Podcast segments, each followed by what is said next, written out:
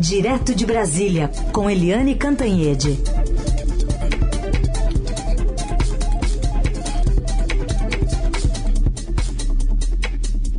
Oi, Eliane, bom dia. Bom dia, Raíssa e Carolina, ouvintes. Bom dia, Eliane, bem-vinda. Vamos falar sobre a Polícia Federal e o Ministério Público que devem analisar os vídeos que agora mostram essa tentativa do então ministro de Minas e Energia do governo Bolsonaro, Bento Albuquerque, de entrar no Brasil com esses diamantes aí dados pela Arábia Saudita, né? É quase é, uma, se fosse um, uma peça de ficção e a gente estivesse lendo um livro, seria como a transposição, né, para uma série em vídeo de tudo que a gente já leu dessa apuração do Estadão sobre esse caso envolvendo as joias e a tentativa de não pagar imposto ou de não entregar para o acervo público do Palácio do Planalto. Olha, uma coisa é, interessante nesses vídeos todos é que todos esses vídeos levam a uma única pessoa, que se chama Jair Bolsonaro. Né? Você vê que todos os esforços são para entrar no Brasil para, com joias para Jair Bolsonaro e Michele Bolsonaro. Você vê que o próprio, uh, então ministro de Minas e Energia, almirante Bento Albuquerque, ele cita, ah, isso aí é para a primeira dama, Michele Bolsonaro. Você vê uh, depois que o próprio ajudante de ordens, o faz tudo da família Bolsonaro e particularmente do próprio Bolsonaro, o tenente-coronel da ativa do Exército, Mauro Cid, é que está por trás das uh, todas as investidas para Bolsonaro recuperar o que não era dele. Né? O, eu sempre digo que o Mauro Cid é o batom na cueca né? Porque ele é a comprovação mais estridente de que o Bolsonaro é, fez tudo para ficar com essas joias.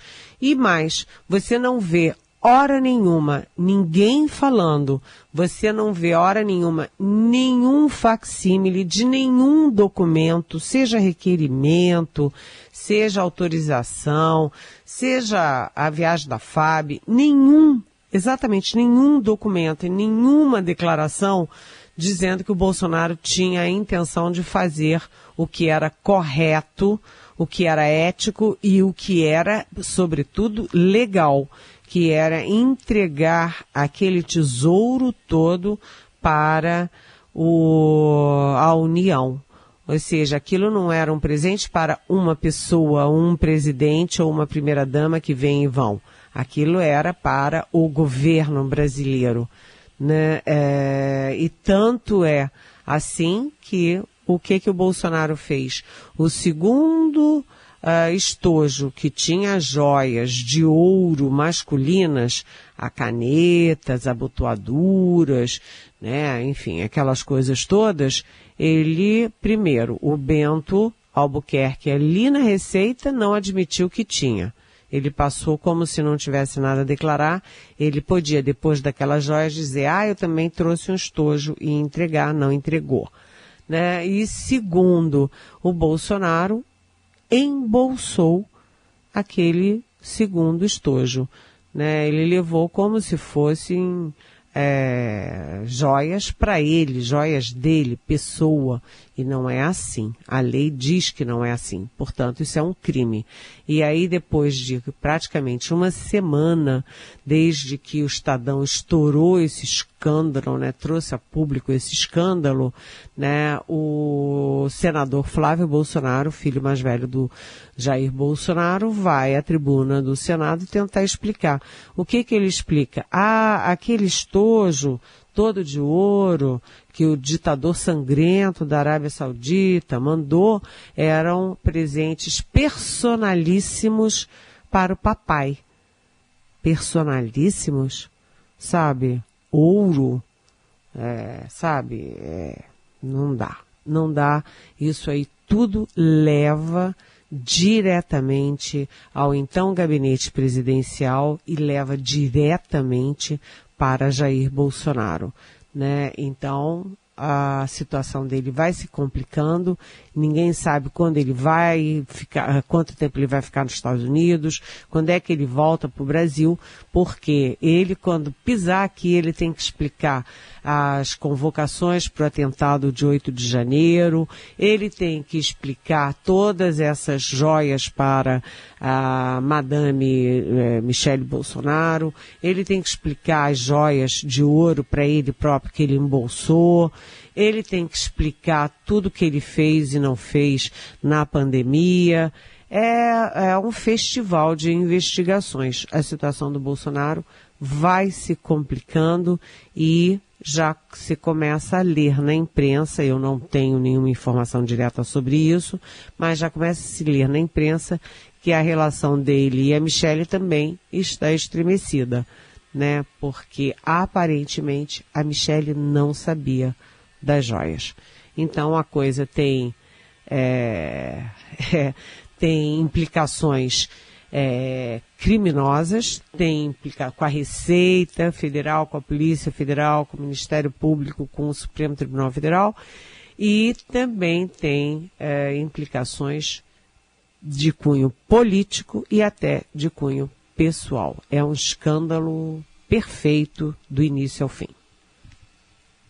Aproveitando, Helene, tem uma pergunta da nossa ouvinte Maria de Fátima, talvez ela seja até funcionária pública, porque ela demonstra um conhecimento aqui em relação ao funcionalismo público, que eu fui até checar, é, porque ela pergunta como as Forças Armadas veem o comportamento do ex-ministro, ela está se referindo ao Bento Albuquerque, que é um militar, e seus assessores também militares, de não seguir as regras para todos os funcionários públicos, até o CLT, é, porque no caso dos funcionários públicos, eles só podem, eles até podem aceitar presentes, mas até 100 reais, até 100 reais, e tem que ser uma distribuição generalizada, não pode ser específico para um só.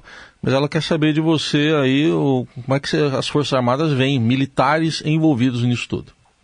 Oi Maria, bom dia, bem-vinda, ótima pergunta. É, Maria, uma coisa assim que é chocante é como o Jair Bolsonaro é um exterminador de biografias é, nas Forças Armadas. Homens que tinham biografias muito sólidas, muito consolidadas no Exército, Marinha, Aeronáutica, e jogaram tudo isso para o alto, sabe, por pressão do Bolsonaro, por sabe, é, mandonismo do Bolsonaro, a frase que eu acho mais perfeita para resumir isso é a do Eduardo Pazuello, um general da ativa que começa a fazer aquela lambança uma atrás da outra e aí confrontado ele diz, ah, um manda, o outro obedece. É de uma sabugice que não combina com a honradez que se espera de é, militares, de homens que é, dedicam a vida, teoricamente, para defender a pátria e não para defender coisas erradas de um presidente. Então, dito isso, a situação do ministro, ex-ministro Bento Albuquerque vai se complicando porque o Bento Albuquerque, que até saiu bem do governo, ele saiu do governo Bolsonaro porque se recusava a admitir a interferência política do Bolsonaro nos preços da Petrobras. Ele disse: opa, eu tenho um limite e foi embora para casa. Ele tinha feito um bom papel. Né? E agora se descobre que ele se dispôs é, a trazer aquelas joias todas, uma fortuna, né? 16,5 milhões de reais de um dos estojos, mais, sei lá, 400, 500 mil do segundo estojo. É, sabe, é, aquilo é, desculpa a expressão, mas é nojento, né? E ele não declarou na Receita Federal, né? Ele ainda deu uma carteirada, ele já tinha saído da área da alfândega e voltou, dizendo, ah, eu sou ministro, isso aí é da primeira dama, isso aí é do presidente, isso é a famosa carteirada. Então ele já está convocado para depor na Polícia Federal, imagina o constrangimento, um almirante, ex-ministro, é, tendo que depor e ele não tem como explicar. Se a gente vê as entrevistas dele para o Estadão e para os demais jornais, ele se atrapalhou todo, hora dizia uma coisa, hora dizia outra, as coisas não batem.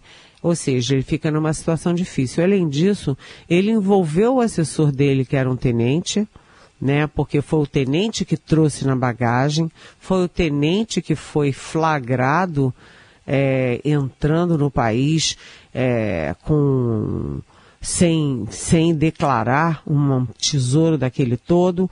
E mais, né, o presidente Bolsonaro botou na história o tenente-coronel da ativa do Exército, Mauro Cid, que eu já citei, né? Foi o Mauro Cid que pressionou a Receita, foi o Mauro Cid que mandou a Fábio mandar avião, foi o Mauro Cid que é, disse vamos recuperar qualquer jeito, de qualquer jeito. E além disso, eles puseram na fria também o pobre do sargento da Marinha que servia no, uh, na presidência da República. Foi o sargento que foi lá executar a ordem de dar a carteirada, de recuperar o, as joias sem ter os documentos é, os documentos exigidos pela legislação brasileira.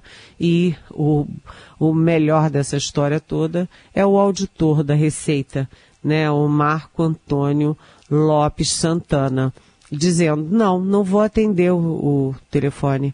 Ah, mas espera aí, é o chefe da ajudância? Não, não, eu não posso atender celular.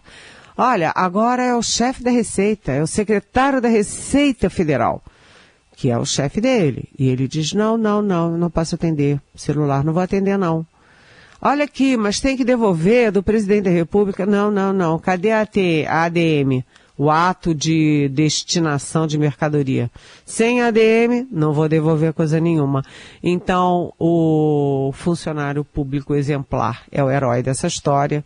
É, e todo o resto, os militares envolvidos e o próprio presidente são os vilões. Os militares estão na posição de vilões e vilões têm que se deparar cara a cara com a polícia, o Ministério Público e a Justiça. Eliane Cantanhede vai seguir conosco para falar sobre toda a repercussão e as ações do governo Lula é, sobre o Dia das Mulheres, né, projetos, decretos em várias frentes, contemplando de salários ao direito a absorventes femininos. Qual foi o tamanho e a repercussão e também do que depende do Congresso agora para seguir em frente a partir dessa movimentação de ontem, Eliane? É, uh, foi aquela história, né, Carolina? É, são pequenos passos mas que precisam ser dados. Você tem que ter um start nisso. Você tem que é, recuperar o ritmo de avanços da sociedade. Isso tudo foi interrompido, teve muito recuo e agora a gente tem que andar para frente. Né? Não pode mais andar para trás, tem que andar para frente, tem que é, ganhar o tempo perdido. E aí o presidente Lula reuniu as 11 ministras, ainda é pouco, né, 11 de 37, né, são 37 ministérios, só 11 ministros, mas é um recorde. Nunca antes é, houve tantas mulheres num, num governo como tem agora. Além dessas 11, tem a presidente do Banco do Brasil, tem a presidente da Caixa Econômica Federal mas ainda falta muito para a gente chegar lá. Né? E uh, na história brasileira, por exemplo, uh, o MEC, que é uma área tão feminina, né? Tem tanta professora, tanta diretora de escola, tanta orientadora educacional, uh, uma grande maioria, esmagadora maioria de mulheres, só teve uma ministra mulher, né? Esther Figueiredo Ferraz, que foi exatamente na ditadura, né? Foi num governo militar. E um, o Ministério da Defesa, criado em, 1989, em 1999, nunca teve uma ministra. O Ministério uh, das Relações Exteriores do Itamari, Itamaraty nunca, jamais teve uma ministra. Foi criado em 19, 1822. Né? Agora, pela primeira vez, tem no segundo cargo em importância uma ministra, que é a Maria Laura da Rocha. E tem também, pela primeira vez, uma embaixadora mulher em Washington, que é a Maria Luísa Viotti. Mas o Ministério da Justiça, que foi o primeiro ministério criado eh, em 1821, nunca teve uma ministra. Essas coisas todas têm que avançar.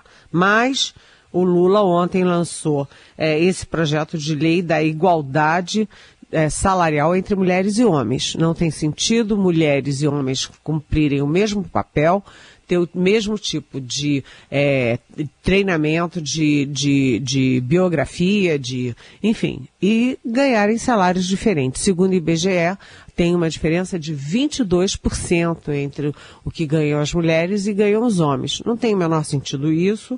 É, já está prevista a igualdade na CLT, mas nunca foi é, levada a sério e agora você tem punições. Você vai ter multa e a empresa que não cumprir vai ter multa. Né? Então, é, a diferença toda está nessa palavrinha mágica, multa né, punição. Além disso, tem os decretos. Né, além de criar o Dia da Marielle Franco, que é uma síntese né, da mulher, mulher preta, mulher pobre, é, mulher gay ainda por cima, é, e mulher política né? Então, uh, também tem a questão que você citou, que eu acho super importante, da distribuição de absorventes femininos pelo FUS, pelo SUS, para mulheres em situação de rua e para meninas pobres de colégios públicos que no dia em que estão menstruadas não conseguem sequer ir à escola, não conseguem trabalhar porque quando o dinheiro é pouco, a prioridade é comida, não sobra dinheiro para absorvente. O Bolsonaro tinha vetado, o Lula agora criou a obrigatoriedade é, por decreto, eu acho super importante. Também tem, uh, não vou citar todos, mas vou citar só mais um, a cota de 8% é, nas 8% de mulheres vítimas de violência em empresas que têm licitações, que têm contratos com o governo. Isso é importantíssimo, porque um dos motivos do feminicídio é isso. A mulher apanha e continua em casa porque ela não tem para onde ir. Né? E ela não tem como trabalhar, como ter renda, como se esconder, porque ela simplesmente não tem trabalho. Então, foi um pacote que é difícil de execução, mas que é um passo. E a gente precisa de muitos passos, grandes passos, largos passos, para acabar com a desigualdade no Brasil. Certamente. Eliane, outro assunto eh, que muda do governo que passou para esse governo, em 2019, o governo do presidente Bolsonaro, na época, tirou a exigência de, exigência de visto para quem vinha dos Estados Unidos, Japão, Austrália e Canadá, e agora vai voltar. Exatamente.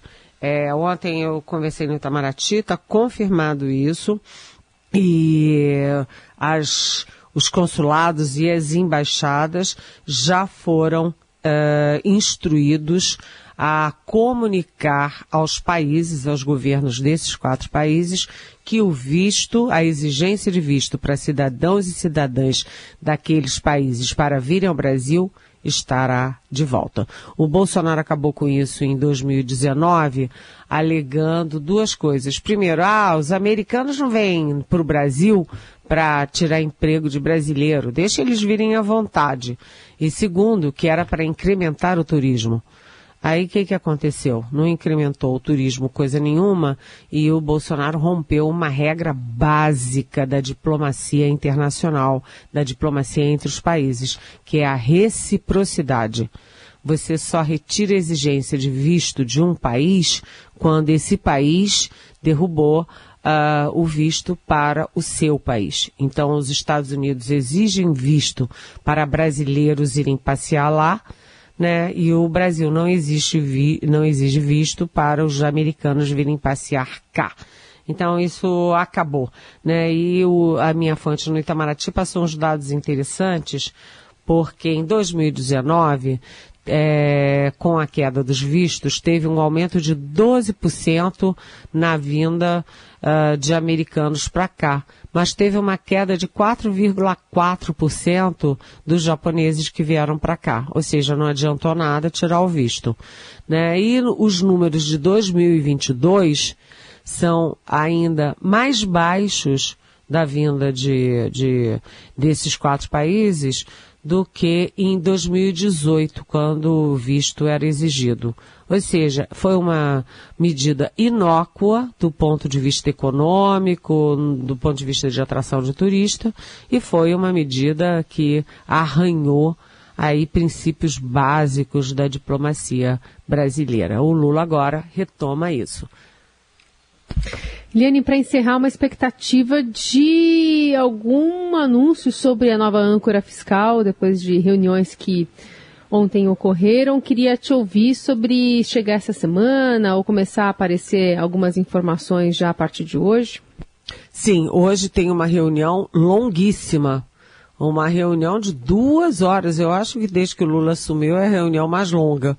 Ele fará uma reunião Uh, das nove está fazendo, eu não sei se começou ou não, porque eu estava aqui conversando com vocês, mas a reunião estava marcada para ser de nove às onze horas da manhã, com vários ministros à frente, o ministro da Fazenda, Fernando Haddad. Então tem o Fernando Haddad da Fazenda, tem Casa Civil, tem, enfim, é, Agricultura, tem vários, vários é, ministérios e também tem os líderes no Congresso.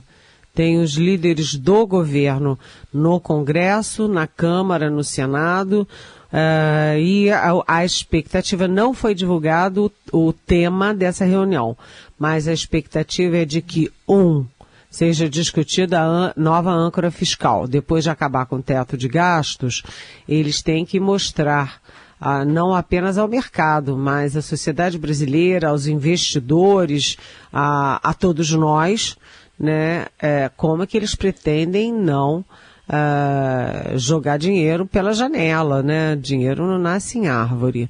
Isso é uma questão âncora fiscal. E essa ideia é muito reforçada, esse tema é muito reforçado, porque depois da reunião, o Fernando Haddad vai almoçar com a ministra do Planejamento, Simone Tebet.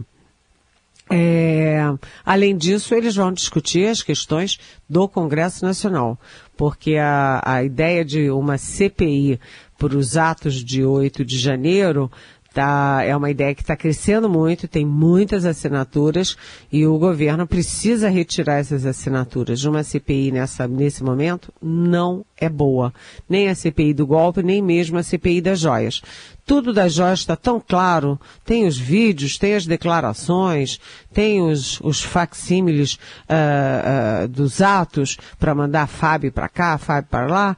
Não precisa CPI para comprovar tudo que já se sabe né? E, e tem os chamados cargos de segundo escalão, que são uma moeda de troca importante para o governo nesse embrulho todo. E para concluir, nessa reunião vai ser discutida também a reforma tributária. Se tiver CPI, a reforma tributária dificilmente andará. O Congresso não terá energia para tantas frentes ao mesmo tempo. Então, essa reunião de hoje é longa e importante.